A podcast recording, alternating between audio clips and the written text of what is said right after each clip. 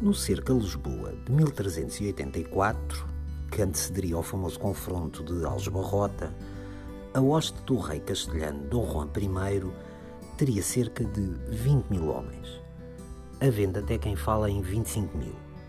Seja como for, era muita gente e muito bicho. Só cavalos deviam ser 2.500. Refere o historiador Miguel Gomes Martins que esta multidão foi instalada numa zona próxima do Mosteiro de Santos, criando uma verdadeira cidade com tendas de mercadores e até, imagine-se, uma rua de prostitutas. Por mês, calcula-se que produzissem cerca de 2 milhões e 400 mil litros de urina e 2 milhões de quilos de fezes. O cerco, devido aos crescentes casos de peste no exército castelhano e ao enfraquecimento do estado de saúde de Dona Beatriz, é levantado ao fim de mais de três meses.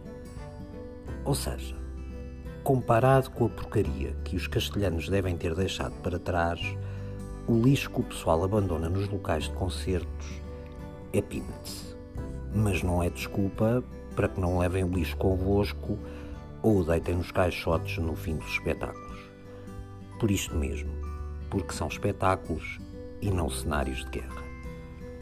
Não consigo, no entanto, deixar de pensar que toda aquela porcaria deve ter contribuído para o agravamento das questões de saúde, que, como disse, foi a principal razão que levou ao levantamento do cerco. Quer isto dizer que, de certo modo, fomos salvos eh, pela caca?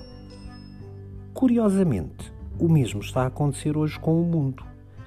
É que os excrementos das aves marinhas adicionam todos os anos 33 mil toneladas de amónio ao ar do Ártico. A amónia mistura-se depois com o vapor d'água e vai gerar nuvens, que bloqueando os raios solares estão a ajudar a manter o Ártico fresquinho. A sério, vamos lá refletir um pouco nisto. Nós achamos-nos uma espécie superior, mas na verdade, na verdade, a nossa sobrevivência depende é do cocó.